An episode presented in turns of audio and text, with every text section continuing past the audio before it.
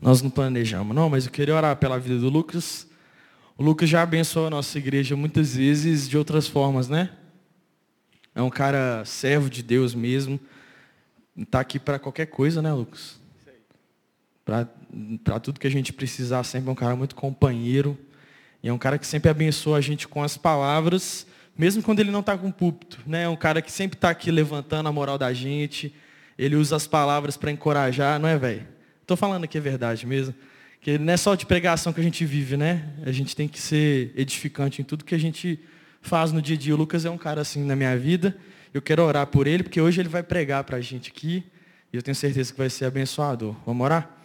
Deus, obrigado por esse dia e obrigado pela vida do Lucas, pelo que o Senhor tem feito por ele e através da vida dele. E eu oro para que o Senhor faça algo mais hoje ainda, Pai. Que o Senhor tome nas suas mãos essa palavra que seja intimamente ligada com a sua vontade e que seja bênção para a sua igreja. Essa é a nossa oração, em nome de Jesus. Amém. Amém. Boa noite, meus queridos. Tudo bem? Eu estou realizando um sonho, né, de estar tá pregando aqui, primeira vez. Eu ia agradecer ao, o Cláudio e a Mari, mas eles não estão aqui. O primeiro sonho que eu tinha era, era fazer assim. Quem está comigo aí, levanta a mão. Sempre quis fazer isso. Eu sempre quis fazer assim também, quer ver? Ó? Olha para o irmão do seu lado e fala assim: Deus tem algo para você essa noite. Pronto, já realizei dois sonhos aqui. É, ô, gente, quando me, me pediram para pregar, né? Eu fiquei assim, fiquei preocupado, né? A gente fica um pouco ansioso, mas Deus está no controle de tudo. E aí eu fiquei pensando assim, e se eu começar a pregar muito rápido? Acabar a pregação em 10 minutos, e aí acabou, todo mundo foi embora, ia ser sem graça, né? Então eu queria pedir um ajudante. Quem quer ser meu ajudante aí? Levanta a mão. Ninguém. Ó, oh, Lucas Berg. Boa, Berg. É o seguinte, se eu estiver falando muito rápido, você faz assim, ó. Beleza?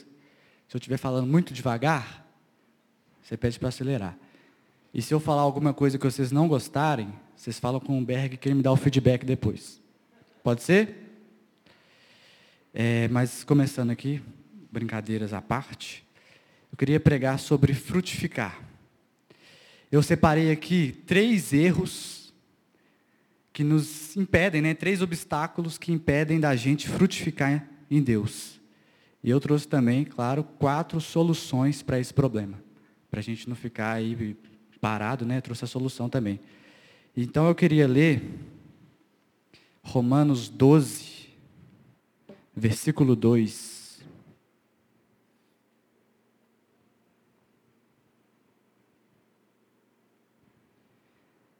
É, vou ler essa versão que está na tela.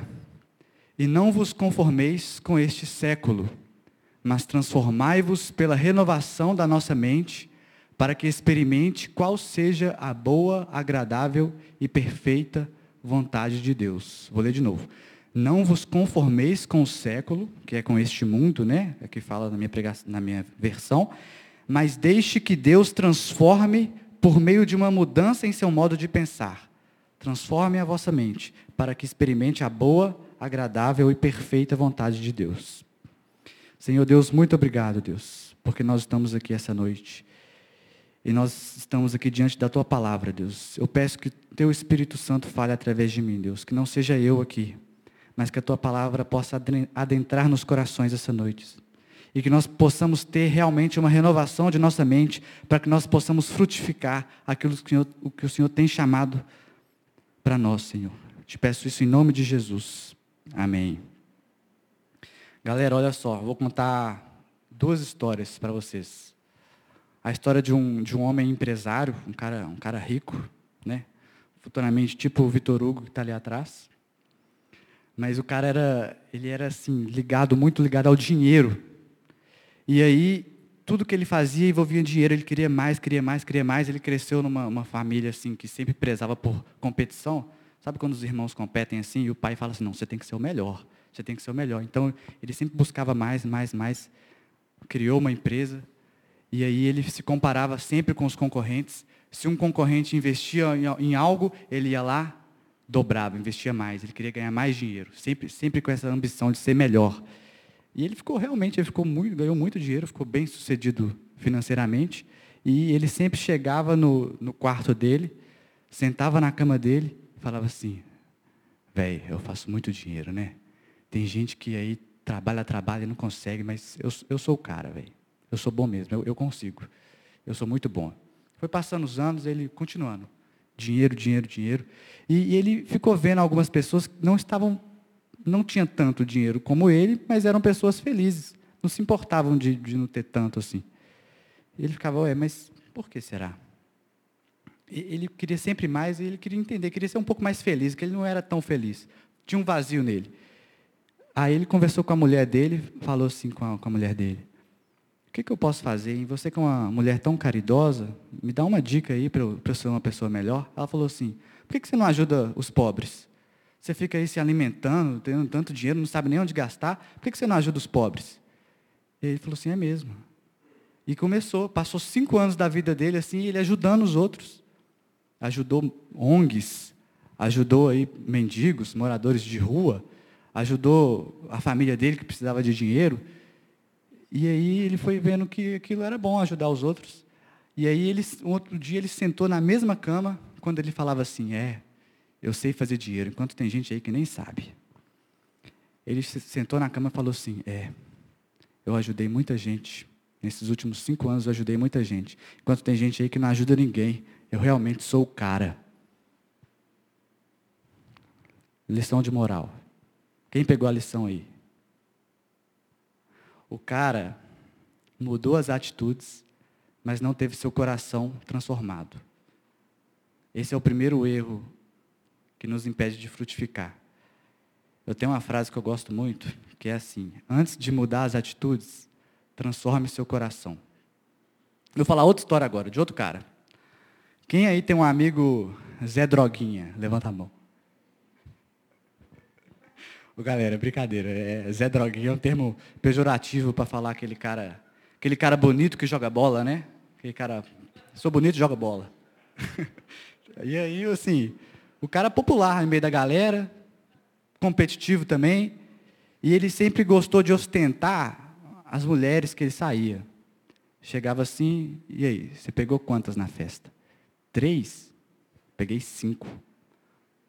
Competição, né? Ô, velho, e ele bebia muito nas festas, né? E aí ele falava assim, não, velho, você já vai parar, eu consigo beber muito mais. Um, cara assim, sabe, popular e tal, gosta de ostentar. E aí é, os amigos dele começou, começaram a afastar dele, porque era uma conversa muito fútil, e os amigos dele se, se converteram. E foram para a igreja, e aí ele resolveu ir também. Foi, vou atrás dos meus amigos aqui. Chegou na igreja, aprendeu que jejuar é bom, aprendeu que orar é bom, ler a Bíblia, orar, ajudar os outros é, é bom. E aí ele, ele achou bom mesmo, Assim, os amigos estavam fazendo.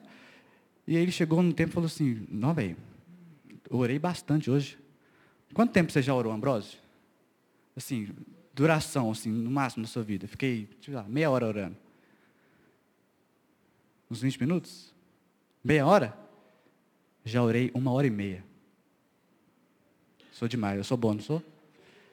Esse cara era assim, falava assim. E aí, quanto tempo você ficou jejuando? Três dias? Meu máximo foi sete.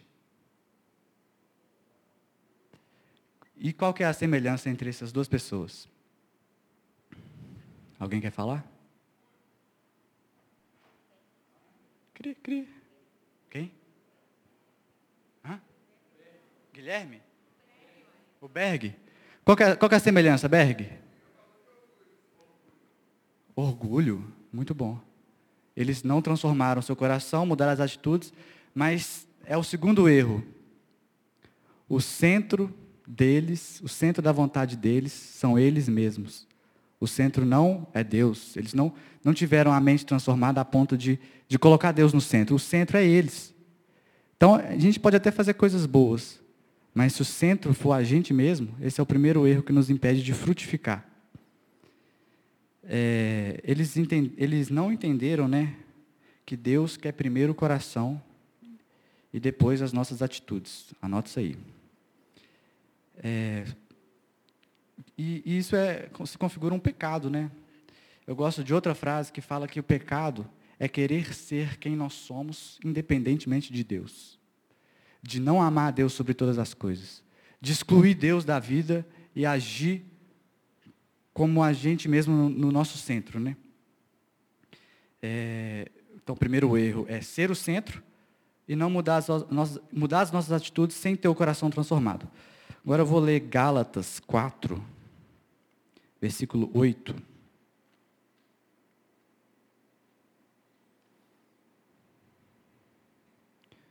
Se vocês puderem ler, abrir a Bíblia.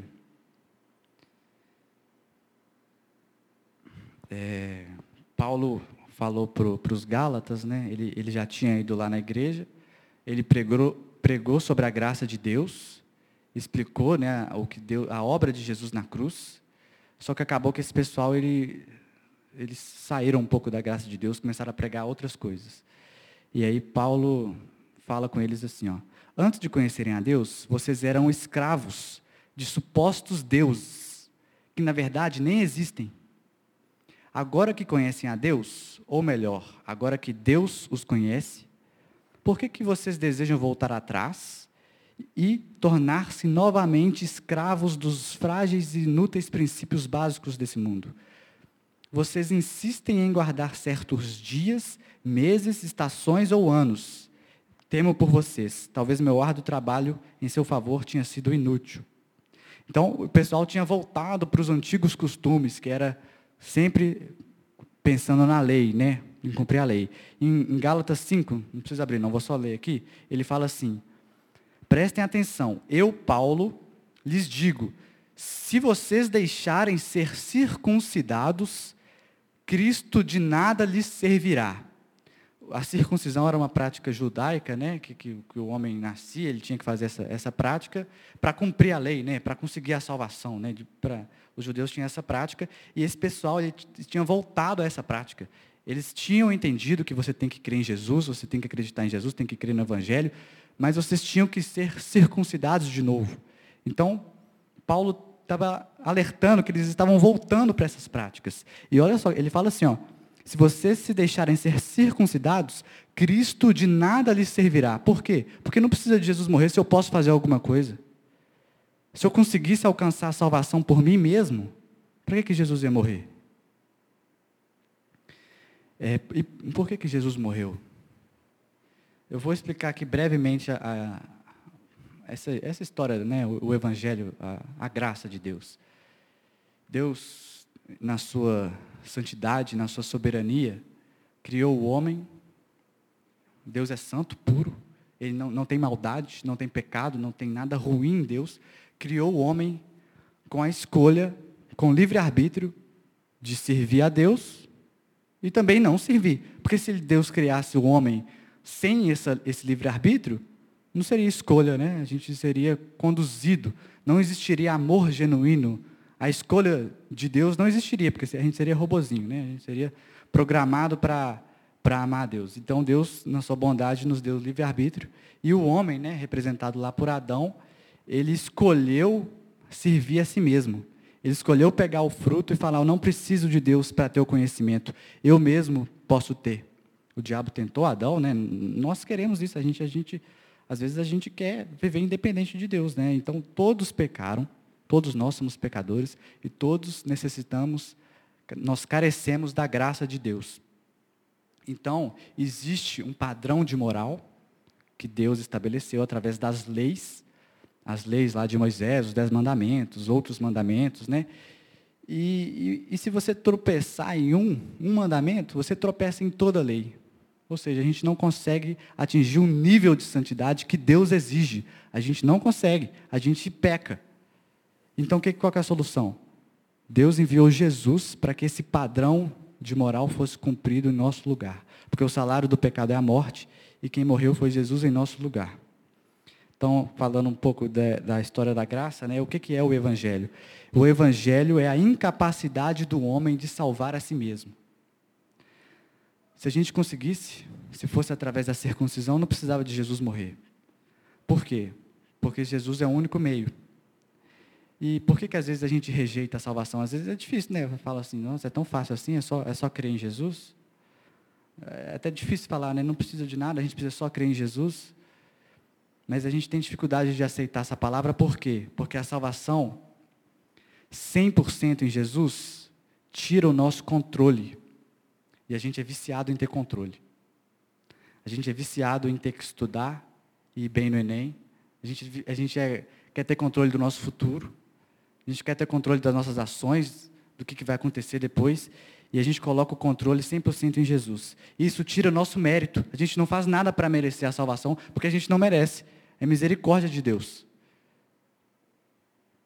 E, entrando agora no terceiro erro, que é esquecer da graça de Deus.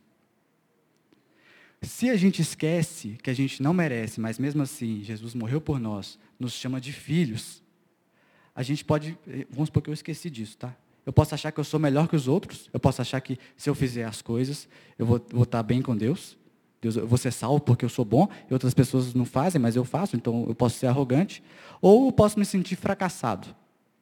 Boa, Berg, obrigado. Eu posso me sentir fracassado, porque eu não, eu não mereço, eu, eu não consigo. Mas o Evangelho, a graça, é o equilíbrio perfeito, em que a gente não fica arrogante, por que a gente fica arrogante? Porque estamos todos no mesmo nível, todos carecemos da graça de Deus e Jesus morreu por todos nós, mas também nós não somos aqueles pobres coitados, né? Aqueles atos comiseráveis, né? Autocomiseração que chama. Você ficar assim, eu não, não mereço, eu, eu sou ruim demais. Mas você é filho de Deus, ele te chama de filho, então não há espaço para autocomiseração. Então, é, o, o, terceiro erro é esquecer da graça de Deus. E eu quero contar uma outra história, e essa história é verdadeira. Eu contei duas histórias, assim, eu li em algum livro, né, não sei se é verdade ou não, mas uma que aconteceu comigo. Eu estava numa comemoração da minha formatura do, da faculdade, e aí eu encontrei lá um. Ele é namorado de uma amiga minha que formou comigo. E o cara, ele ficou falando assim, velho, crente é tudo ruim. Os caras condenam todo mundo. Os, os, pastores roubam aí dos fiéis. Não, por exemplo, eu tenho, eu tenho amigos que são homossexuais e, e os cristãos ficam condenando o amor deles. Por que, que não deixa a pessoa ser livre? Fica condenando quem fica na festa dançando. Mas esses cristãos, eles privam, eles tiram o amor das pessoas. Eles são ruins demais. A gente não pode ser assim, não. A gente tem que ser, aceitar as pessoas como elas são, tem que aceitar as pessoas como elas são, tem que amar o próximo, não tem que encher o saco de ninguém. Esses cristãos aí não sabem de nada, fala de amor, mas não ama ninguém. Aí eu, eu dei uma discutida com ele, discutida no bom sentido, né? Alguns argumentos que não vão, não cabem aqui no momento. Se vocês quiserem saber, me pergunta depois a conversa. Mas o que, que eu reparei na conversa dele? Ele chamava a gente, né, os cristãos, de moralistas mas eu reparei que ele era muito moralista. Ele tinha padrões morais a serem seguidos, que é não encher o saco de ninguém, é o primeiro padrão de moral dele. Deixar todo mundo ser como, como é, aceitar todo mundo, não roubar, não falar mal, esse é o padrão de moral. Por quê? Porque a pessoa, nós, nós temos um anseio de justificação. A gente busca justificação. Mesmo a gente não tendo religião, as pessoas buscam serem justificadas, buscam justificar seus atos. Igual aquela pessoa que fica dando desculpa assim, ah, eu fiz isso porque eu, precisava, sei lá, eu, eu tive que pegar uma coisa aqui, mas é porque a minha família está muito ruim. A gente busca atingir um padrão de moral da nossa cabeça. Até mesmo as pessoas que fazem o mal têm uma, um padrão de moral que eles, eles anseiam ser, serem justificados. E a única resposta para a justificação é Jesus. Nós somos os únicos que têm a resposta. Que a gente é justificado por meio do sangue de Jesus. Então, através do sangue de Jesus, nós somos justificados. E aí a gente já entendeu a parte da, da graça, né? Ela, a gente é salvo pela graça. A gente aceitou a obra que Jesus fez na cruz. Mas aí agora eu vou entrar no terceiro erro. Terceiro erro está lá em, em Tiago, capítulo 2, versículo 14.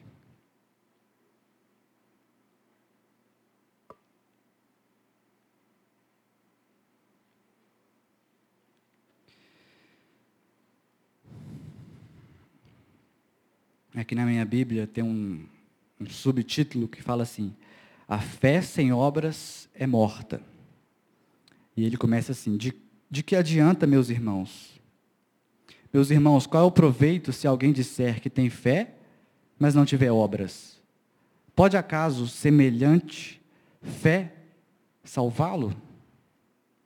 Se um irmão ou uma irmã estiverem carecidos de roupa e necessitados de alimento cotidiano, e qualquer dentre vós lhe disser: Ide em paz, aquecei-vos, fartai-vos, e aí você fala: beleza, você está precisando de roupa? É, eu vou orar por você. Você está precisando de dinheiro? Eu vou, eu vou orar por você. Está precisando de comida? Eu vou orar para que surja alguma comida para você. Sem, contudo, lhes dar o necessário para o corpo, qual, qual o proveito disso? É, como veem, a fé, vou, vou, continuar aqui no versículo 17, na, na minha versão. Como veem, a, a fé por si mesma, a menos que produza boas obras, está morta. Mas alguém pode argumentar: uns têm fé, outros têm obras. Mostre-me a sua fé sem obras, e eu, pelas minhas obras, lhe mostrarei a minha fé. Estranho, né? Eu acabei de falar aqui que a gente é salvo por crer, basta a gente ser crer, mas aí Tiago vem e fala que a gente tem que crer e fazer algo. O, o, os próprios judeus estavam crendo e sendo circuncidados. Eu acabei de falar que era só crer, agora eu venho falar de obras, né? Por quê? Por que, que, o, que o Tiago veio falar disso? Mas não é isso. O Tiago fala certo precisa de fé, mas a nossa fé é evidenciada por nossas obras. Igual ele fala, pelas minhas obras lhe mostrarei a minha fé. É uma, é, anda junto. Se você teve a fé, Deus derramou o amor dele sobre você, você é capaz de amar a Deus e amar o próximo. E como amar o próximo sem ter obras? Não existe amor sem atitude. É como se você tivesse uma canoa. Vocês já andaram de canoa? Aquela canoa que você, que você pega dois remos assim, ó. Aí você vai lá, faz sua fé. Ou então faz sua obra. Como é que é? Não, se eu fizer assim, faz assim, né? Se eu fizer assim. A canoa é feita com dois remos: fé e obras. Não é a obra que vai nos salvar, mas a fé produz boas obras e mostram que nós somos salvos. Interessante. Então, terceiro, quarto erro, se acomodar, pensar que a salvação é o fim de tudo. É, eu fui salvo, não preciso fazer mais nada, graças a Deus. Mas a sua fé, a sua salvação, se você foi salvo, você vai fazer boas obras, porque Deus derramou o amor dele sobre você, você ama ele, e a própria obra é o amor a Deus e o amor ao próximo.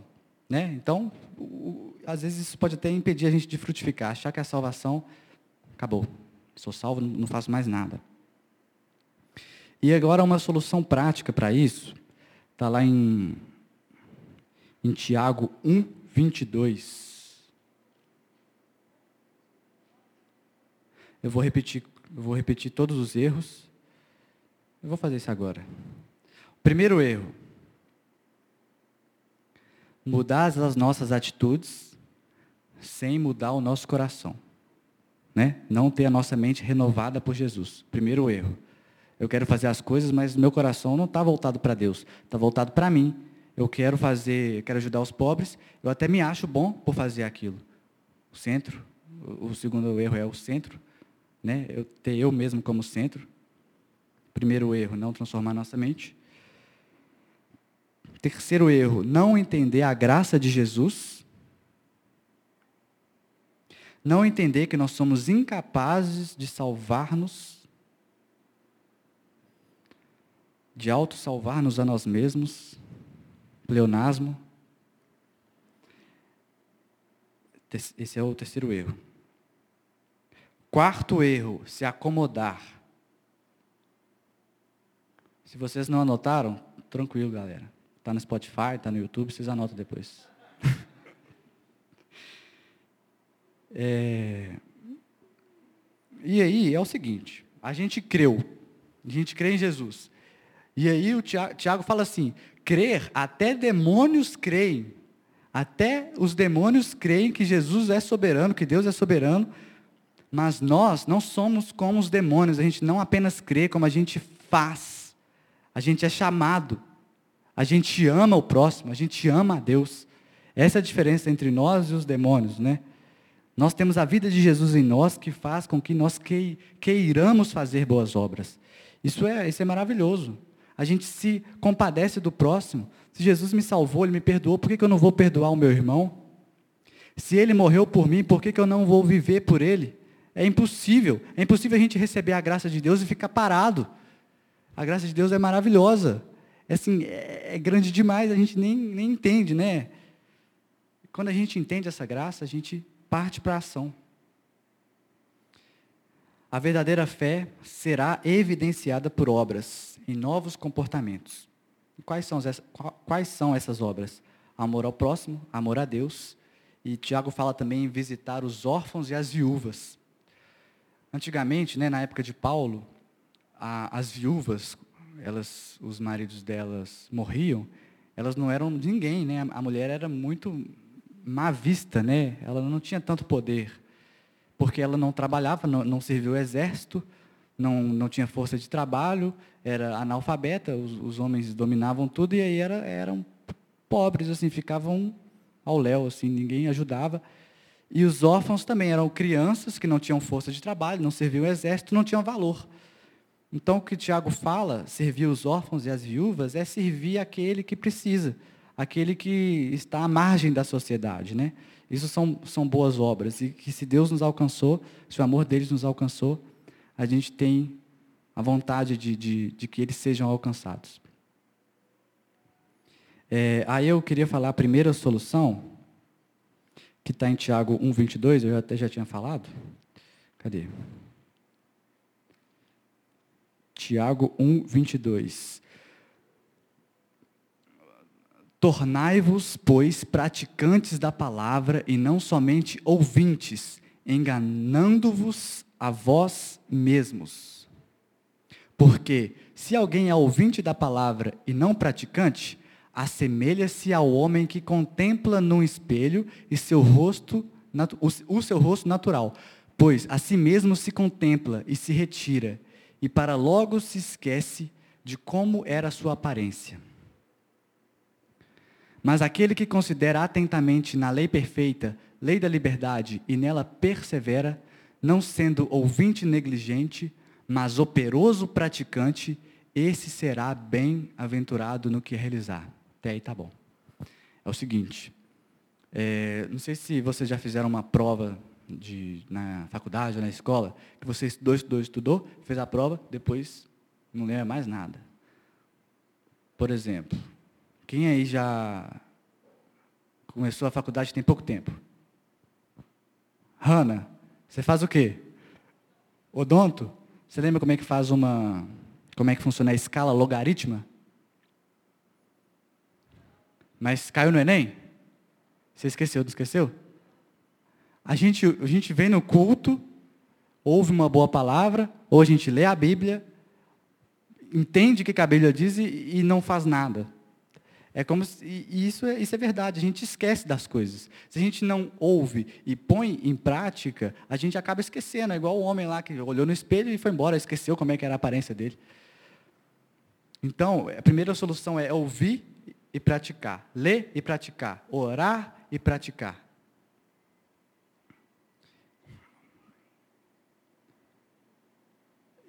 A segunda solução, anotou aí, Rosane? Põe em prática o que a gente ouve, primeira solução. Segunda solução. O que vocês estão rindo? Pode rir. Segundo João, Segundo João não, só existe um João, é porque está escrito dois aqui, dois. João 15, vamos lá.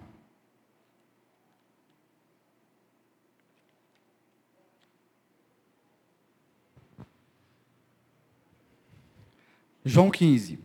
Jesus, a videira verdadeira. vou ler na minha versão aqui, que eu acho um pouco mais fácil de entender. Eu sou a videira verdadeira, e meu pai é o lavrador. Todo ramo que estando em mim não dá fruto, presta atenção, porque isso aqui é a verdadeira solução, né? Porque vai falar de fruto. Eu sou a videira verdadeira, e meu pai é o lavrador. Todo ramo que estando em mim não dá frutos, ele corta Todo ramo que dá fruto, ele poda para que produza ainda mais. Vocês já foram limpos pela mensagem que eu lhes dei. Jesus falando, hein?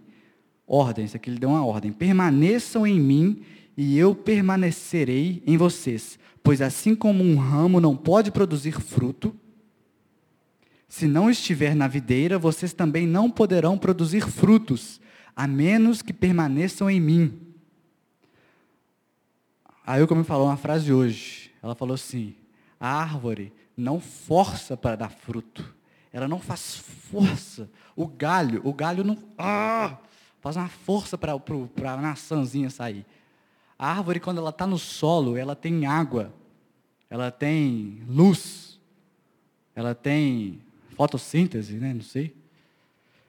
Ela produz o fruto naturalmente. Ela está plantada no solo, como que ela não vai produzir fruto? Tem toda a situação lá confortável para a árvore e ela dá o fruto. Qual que é o esforço que a gente tem que fazer? Não é dar fruto, não. Jesus fala, permaneça em mim. Permaneçam em mim e eu permanecerei em você.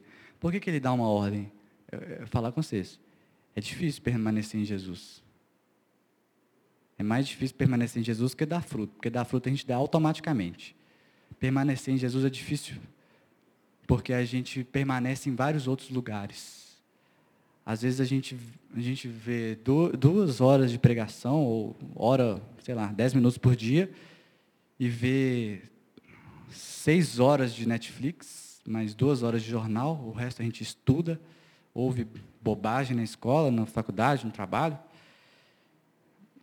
E permanecer em Deus é difícil. Por quê? Porque quando a gente ouve algo, vamos supor que a gente segue um perfil no Instagram e um perfil do Instagram fala assim: você quer ganhar dinheiro? É fácil. Ganhar dinheiro é fácil. Aí ele fala: ganhar dinheiro é fácil. Aí você acorda segunda-feira, escuta: ganhar dinheiro é fácil. Aí você fala assim: ah, não é fácil, não, velho. Meu, meu pai, por exemplo, trabalhou muito para ganhar dinheiro. Não é fácil. Aí, terça-feira, ganhar dinheiro é fácil. Quarta-feira, ganhar dinheiro é fácil. Quinta, sexta, sábado, domingo. Passou dois meses aquele patrocinado lá, arrasta para cima, meu carrão aqui, arrasta para cima, ganhar dinheiro é fácil. Aprende aqui comigo. A gente racionalmente pensa, não é fácil, mas a gente age como se fosse verdade. Isso, isso é uma, foi uma, uma pesquisa foi feita e fala que se a gente algo, algo é martelado na nossa cabeça, mesmo que a gente ache mentira, a gente age como se fosse verdade, mesmo, mesmo racionalmente pensando que é mentira. Então, a gente, a gente ouvindo tanta coisa faz com que a gente não permaneça na videira. Então, terceira solução, esforce para permanecer na videira. É, né, terceira não, é segunda. E como que a gente pode permanecer? Adoração, louvor, oração, relacionamento com Deus, leitura da palavra, constantemente, dia após dia, pedindo a Deus, Deus, eu quero permanecer em Ti. Nossos frutos vão ser gerados. Se a gente for moldado pelo Espírito Santo dia após dia, nos rendendo a Ele, Ele vai te capacitar para dar os frutos, porque você vai estar permanecendo nele. Amém? Não acabou ainda não. É... Eu falei duas soluções. Terceira solução. Na nossa igreja a gente tem falado muito sobre temor né? O pastor Léo trouxe esse tema. E, na, em Filipenses, é, fala assim: desenvolvei a vossa salvação com temor e tremor, porque Deus é quem efetua em vós tanto querer como realizar, segundo a sua boa vontade. É o seguinte, eu falei que a gente é salvo pela graça. É dom de Deus, é pela fé né? É pela graça mediante a fé. Mas a gente prossegue a nossa salvação com o temor. Temor não é medo. E aí, eu sempre tive dificuldade de entender temor. Vou ser sincero com vocês. E aí eu fiquei pensando, eu li um pouco o que é temor, o que é temor a Deus. E aí eu cheguei à seguinte conclusão. Se eu estiver errado, alguém me, me corrige, ou então fala com o Lucas Berg. Temor é reconhecer quem você é diante da santidade de Deus. Vou repetir. Temor é reconhecer quem você é, pecador que você é, diante da santidade de Deus, diante da pureza de Deus, diante do grande amor de Deus. A gente se curva. A gente não consegue nem ver, senão a gente morre. Tamanha santidade de Deus. A ponto que a gente fala assim: Senhor, eu preciso de Ti, eu dependo de Ti para tudo. Isso é temor a Deus. E aí, para ilustrar que é temor a Deus, queria dar uma aula de biologia para vocês. Olha só, para quem não sabe, eu sou formado em engenharia ambiental. E o que eu aprendi na faculdade de biologia é tipo 2%, aprendi pouco. Então, tenham paciência. Quem sabe aí biologia, me corrige mas eu vou falar sobre cromossomo, cromossomos amados por Deus. Eu inventei agora, velho, juro, não tinha pensado. Olha só, cromossomos são estruturas dentro das células que contêm os genes de uma pessoa. Estou errado? Alguém fala aí. Tá certo? A Marina falou que está certo. São estruturas dentro das células que contêm o gene, seu material genético. Os genes estão dentro do, dos cromossomos que se encontram no núcleo da célula. Um cromossomo tem centenas e milhares, centenas a milhares de genes. Cada célula humana contém 23 pares de cromossomos. Então, temos quantos? 23 pares. Faz a conta aí. 46 cromossomos. Então, beleza, nós temos 46 cromossomos dentro de milhares de células, beleza? E um cromossomo tem 5 bilhões de nucleotídeos. O que é nucleotídeo? Também não sei. Mas, mas ele tem. Quantos bilhões? 2 bilhões. 5 bilhões de nucleotídeos. O nucleotídeo, gente, é informação genética. Tem informação genética. E se a gente fosse escrever em informação mesmo, daria 2 bilhões de páginas. Se a gente fosse passar aqui, ó, para página, 2 bilhões de páginas. É difícil imaginar 2 bilhões. Eu sei que é difícil, eu não sei o que é 2 bilhões, mas são 4 mil livros de 500 páginas. Ficou mais fácil? Um livro de 500 páginas multiplica por 4 mil livros. Deve encher essa igreja toda com várias páginas, com várias letras. Isso, isso é o quê? Muitos, muita informação. 4 mil livros, apenas uma coisa que a gente nem enxerga. A gente nem, sim, já enxergou um cromossomo? Talvez por microscópio dá, né? Não sei. O que, que eu quero dizer com isso? É muito complexo. É muito complexo o que Deus fez. Vou chegar mais, agora eu vou dar uma aula de física. Física eu tive uns 10% na faculdade. Olha só. Existem. É Via Láctea? Galá, galáxia, né? Como é que é? Galáxia, galáxia. Existem 200 bilhões de galáxias no mundo. No mundo. É, ué. O mundo é o geral, é. Não é não? Galera, alguém que estuda física, vem cá me ajudar então. Aqui, rir é fácil, falar o que eu estou falando é difícil. No universo, beleza, me ajudou. Universo, 200 bilhões de galáxias no universo. A Via Láctea, que é onde a gente está, é um, uma dessas 200 bilhões. É uma. 200 bilhões é número demais. É número demais. E, e a gente está em uma. E uma dessa Via Láctea, né, que é a Via Láctea, tem 100 bilhões de estrelas. 100 bilhões de estrelas, e uma delas é o Sol. E o Sol é uma estrela pequena, perto das outras. Ela é uma estrela anã. E dentro do, em volta do Sol tem os, os planetas. Um deles é a Terra. E na Terra tem 30 milhões de espécies. Uma delas é o ser humano, o Homo sapiens. 7 bilhões de Homo sapiens. E um desses Homo sapiens é você que está me escutando. Quem que é a gente diante desse Deus que criou tudo? A gente. É isso aqui, né? É o. Como é que é, meu? negócio. Melhor nem falar, não. Né? Não, então deixa para lá. A gente não é nada, né? E quem que é o arquiteto do mundo? Quem criou essa complexidade toda? Deus. Não, é tão complexo, não tem como ser o acaso. Do nada surgiu. O que, que eu estou querendo dizer? Deus criou o mundo, né? a gente crê nisso. Deus é santo, ele tem um padrão de bondade, de moralidade. E a gente é uma dessas pessoas, nas 7 bilhões, das 30 milhões, do Sol, que é uma das, uma das 100 bilhões de estrelas, que ocupam uma da Via Láctea, que está entre as outras 200 bilhões de Via Lácteas. E o que, que eu falo? O que, que eu falo para Deus? É o que a gente cantou. O que posso dizer o que posso fazer se não entregar-te, ó Deus, o meu coração? Essa é a conclusão que eu cheguei do temor a Deus. O que, que, que é a gente sem Deus?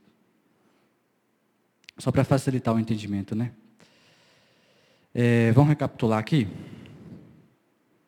Eu vou recapitular tudo que eu sei que vocês não anotaram. Voltar lá do início. Erro 1. Um, não renovar nossa mente. A gente agir sem ter o coração transformado. Erro 2. Ser o centro de nós mesmos.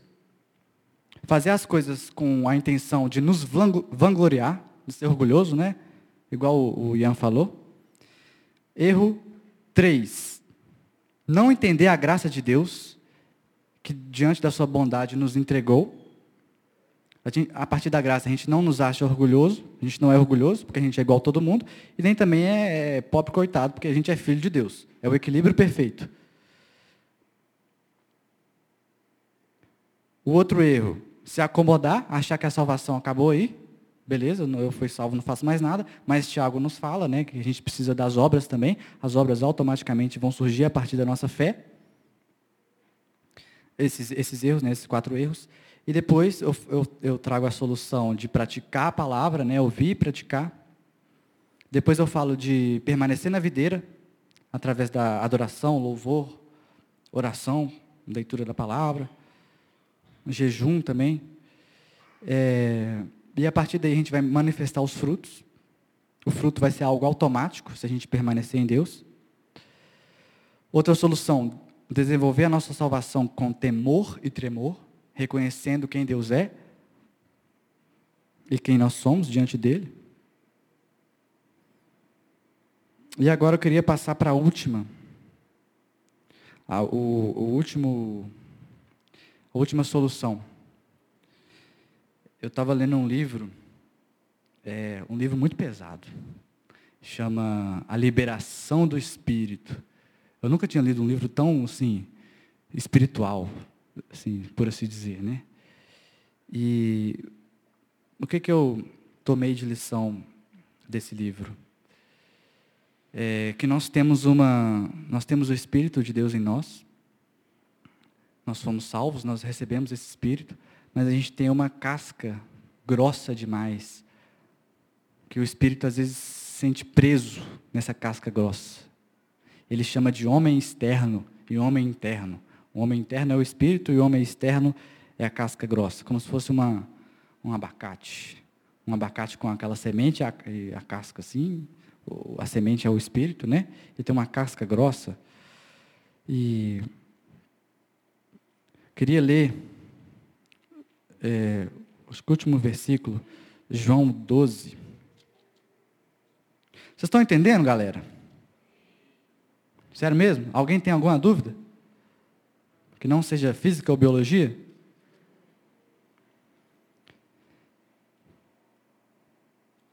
João 12, 24. É isso mesmo? Isso mesmo. Deusão, se puder pôr aí, por gentileza. João 12, 24.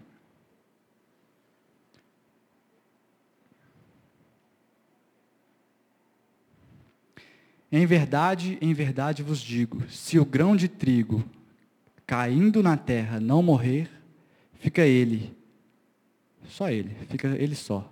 Mas se morrer, produz muito fruto. Isso é outra é, passagem que Jesus fala sobre fruto, né? Ele fala da videira e fala também, é, João 12, 24, que se o grão de trigo não morrer, não vai dar o fruto. E esse autor desse livro, ele, ele fala o seguinte, o problema não é a ausência de vida na semente. A, a semente tem vida. Ela tem uma casca grossa. Então, junto com a umidade e temperatura, essa casca quebra e gera vida. Então, não há dúvida. Você foi salvo, você tem a vida de Deus em você. Todos nós temos. Oi, Bela. Pode falar. Se você acertar, você me fala depois. E nós temos o nosso espírito, mas nós temos a nossa alma. A alma, como se fosse a outra parte, o homem externo. Tem o espírito tem a alma. A nossa alma luta contra o nosso espírito. É meio que nós temos o espírito e a alma meio que misturados. E se essa alma, o que é a alma? Nossas vontades, os nossos desejos, o nosso eu, né? como se fosse nossos, nossos desejos carnais nosso pecado também, nossa alma é, é pecadora. Se essa alma ela não quebrar, se não haver um quebrantamento de Deus em nós, fica difícil do Espírito fluir e gerar os, os frutos, né? E os frutos podem ser também, são também, né, os frutos do Espírito, né? Amor, paciência, paz, autocontrole, bondade. E a gente precisa que essa casca muito dura seja arrombada né, diante do, do quebrantamento que Deus quer nos dar. As nossas preocupações, as nossas dúvidas, as nossas vontades sufocam o espírito. Isso é uma coisa muito verdadeira. Às vezes a gente não sente, a gente não, não tem a presença do espírito, porque o nosso nosso eu é forte demais. A gente não foi quebrantado.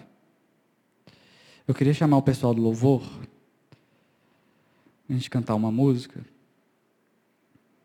E eu queria explicar também o que é o quebrantamento. A gente falou aqui da graça, a gente falou aqui do temor de Deus. Eu queria falar do quebrantamento. Muitos corações precisam ainda ser quebrantados por Deus. E o quebrantamento é humilhar-se diante de Deus, diante da poderosa mão de Deus, reconhecer que nós somos limitados, nós dependemos da graça de Deus, nós dependemos das suas bênçãos e dependemos do infinito amor de Jesus Cristo. E parte do quebrantamento é a consagração. A gente consagrar a Deus a quem nós somos. Às vezes a gente não, não deixou tudo nas mãos dele. Às vezes a gente é, é tão sufocado, né? Pelo, pela nossa alma, pelas nossas vontades. E a gente precisa, às vezes, apenas ajoelhar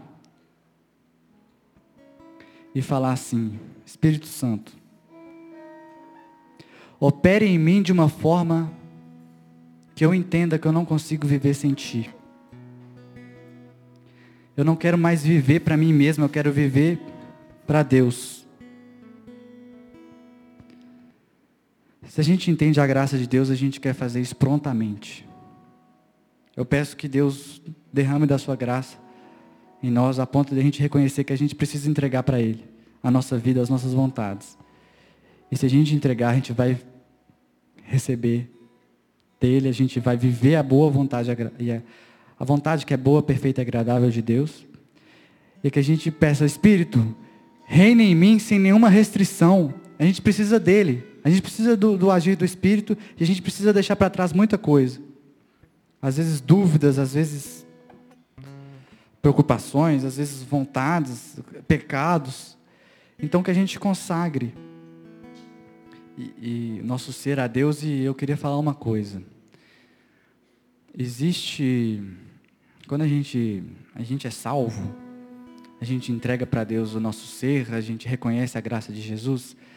Deus quer nos transformar. A gente está em constante transformação. A gente está em constante renovação da nossa mente. A gente tem muita fraqueza, a gente tem muito pecado. Eu não estou falando que você não é salvo.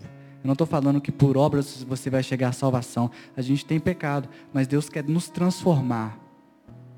A gente não precisa ser santo para ser salvo. A gente é santo por causa da que Jesus habita em nós e vai nos transformando dia após dia. Então, quando a gente faz essa oração de consagração, Jesus, eu entrego o meu ser, eu quero que o Senhor opere em mim. Eu quero que não as minhas vontades reinem. Eu não quero que eu mesmo reine, mas que o Senhor reine em mim. Deus vai fazer uma mudança em você de transformação. Pode ser um, de um dia, de uma hora para o outro, pode acontecer, mas pode ser também dia após dia, situações da sua vida, vai criando disciplinas, disciplinas espirituais, coisas na sua vida. Às vezes você precisa ser mais humilde. Na sua vida vai, pode acontecer alguma coisa que vai te forçar 5, 10, 15 vezes a ser mais humilde porque você fez uma oração de consagração a Deus e Deus está te transformando. Mas que você não esqueça que você é salvo. Que o diabo não habite no seu pensamento falando que você não merece, porque você não merece, mas Jesus com a sua misericórdia te chamou de filho. E que essa oração de consagração traga convicção do amor de Jesus, traga vontade de servir a Deus, servir ao próximo. E que a partir desse momento a gente entregue para Deus sabendo que Ele pode fazer infinitamente mais do que nós pensamos e imaginamos, porque Ele quer fazer isso, porque você foi chamado por Ele. Não, não se sinta inútil, não se sinta, não, assim, tome a posição de filho de Deus, tome a posição que você foi salvo por Ele. E se renda a Ele, porque Ele tem muito o que realizar e você vai dar frutos, frutos que não te glorifiquem, mas glorificam o nome de Jesus. Amém? Podemos cantar. Eis-me aqui, prostrado outra vez. Se você puder cantar essa música, como uma oração mesmo. Tudo entregar.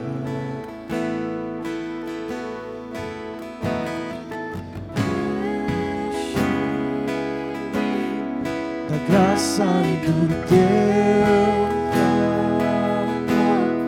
fazia meu ser, fazia meu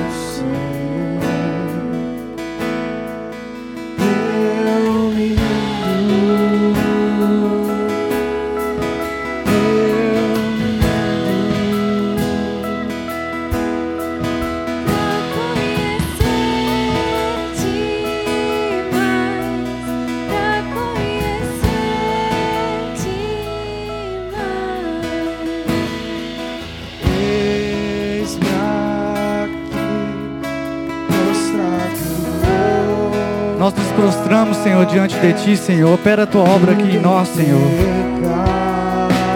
Nós queremos Te entregar, Deus. Tudo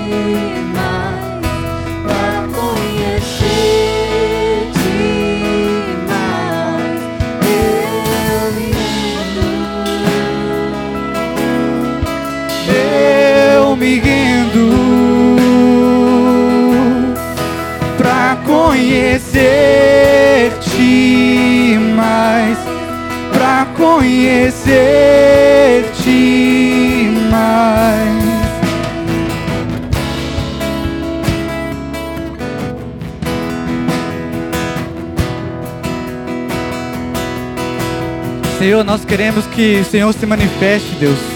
Que teu sopro venha sobre nós, Senhor. Nós nos rendemos aqui nessa noite, Senhor. Que o Senhor possa operar maravilhas aqui na tua igreja, Senhor. Que teu vento de poder, Senhor, sopre em nosso viver.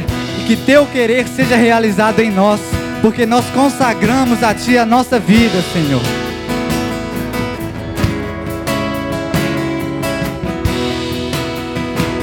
Aleluia. Vento de poder sopra em meu viver. Faz teu querer, faz teu querer em nós, como um vendaval sobrenatural. Faz teu querer, faz teu querer.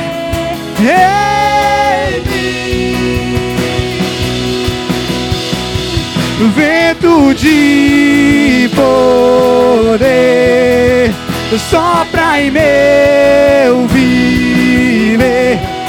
Faz teu querer faz teu querer em mim.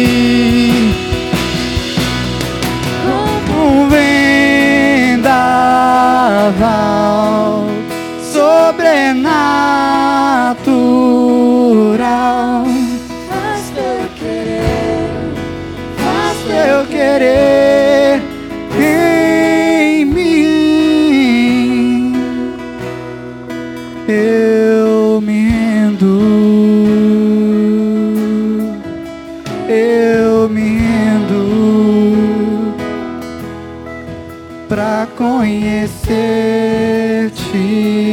mais. Jesus, nós colocamos aqui diante de Ti a nossa vida, a nossa alma, Jesus. Obrigado por essa mensagem, Senhor. Obrigado porque o Senhor nos ensinou, o Senhor nos ensina, o Senhor renova a nossa mente, Senhor. Obrigado porque a Tua palavra é viva e eficaz, Senhor. Que nós possamos ouvir e praticar, Senhor. Que a gente possa, a partir do momento que a gente ouvir, a gente pratique em nossa vida, Senhor. Que a gente reconheça a Tua graça, Senhor. Que a gente não vive para não, não vivemos para nós mesmos. Que a gente permaneça em Ti, porque o Senhor diz que se a gente permanecer em Ti, o Senhor permanecerá em nós, Senhor. Nós te pedimos que o Senhor permaneça em nós, porque nós ansiamos por permanecer em Ti, Senhor. Nós ansiamos pela Tua palavra, Senhor, porque não há nada que nós possamos fazer senão entregar o nosso coração diante da Tua santidade, diante da Tua bondade, diante da Tua graça, Senhor, que é maravilhosa. Que o Senhor nos abençoe, Deus.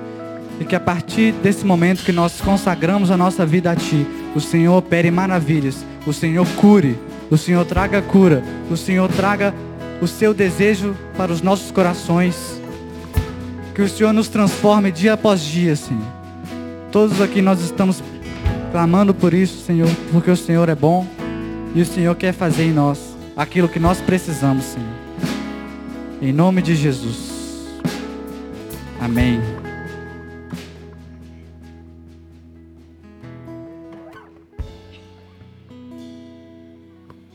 Amém, gente.